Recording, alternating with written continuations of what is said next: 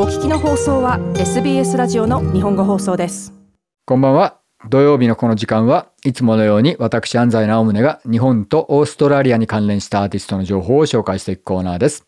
さて皆さん最近はもうやっとリストリクションも、えー、ほとんどなくなってですね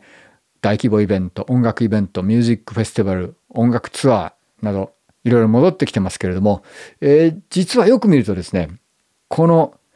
ツアーとかに、えー、かかってるアーティストたち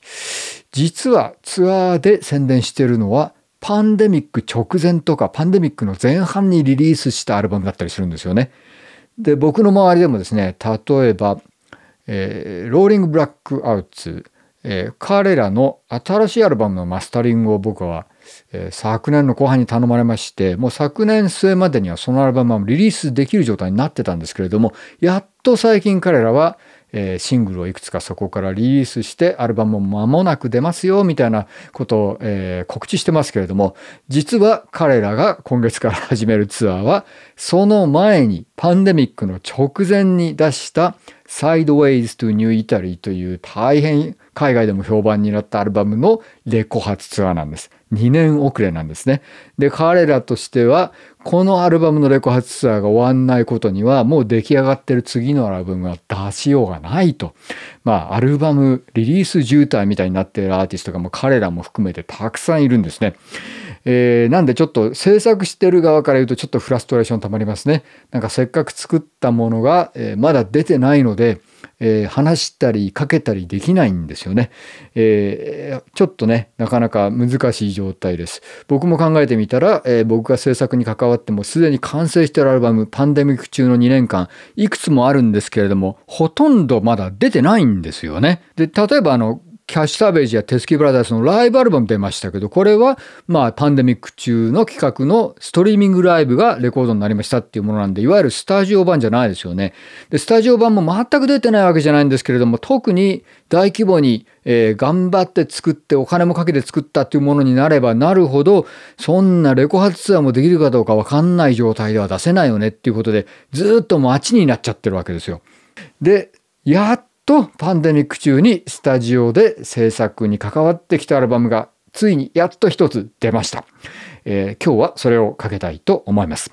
アーティストの名前はミッシー・ヒギンズ、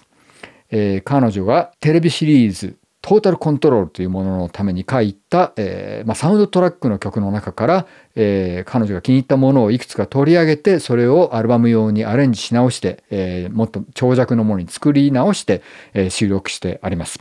えー、このトータルコントロールっていうテレビドラマはインジニアスな女性のその差別に立ち向かっていく姿を描いたもので最近のミッシーの女性差別に対する運動とかそういう部分と大変共感するものがあったらしくて、えー、その辺をテーマに、えー、曲も書きまたこのアルバムを仕上げたということですね。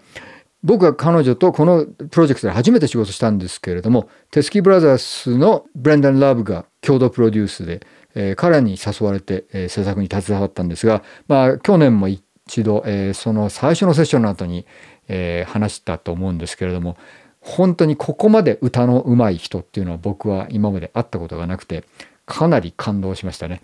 えー、で今回の制作を通じてただ歌が上手いだけではなくてプロデューサーとしても相当に才能ある人だなっていうことが、えー、よく分かりました。もう大変僕も楽しめた仕事です。ただまあ本当に、えー、クオリティの高いものを求められるんで仕事としては大変だったんですけども特に今日かけるこの曲はもう最初から最後まで大変な苦労をしました。ただし仕上がりは大変素晴らしいものになっています、えー、見事に、えー、先週アリア総合アルバムチャート3位デビューになりましたね。それではそのミッシー・ヒギンズのニューミニアルバムトータルコントロールから Edge of Something をどうぞ。もっとストーリーをお聞きになりたい方は iTunes や Google ポッドキャスト Spotify などでお楽しみいただけます。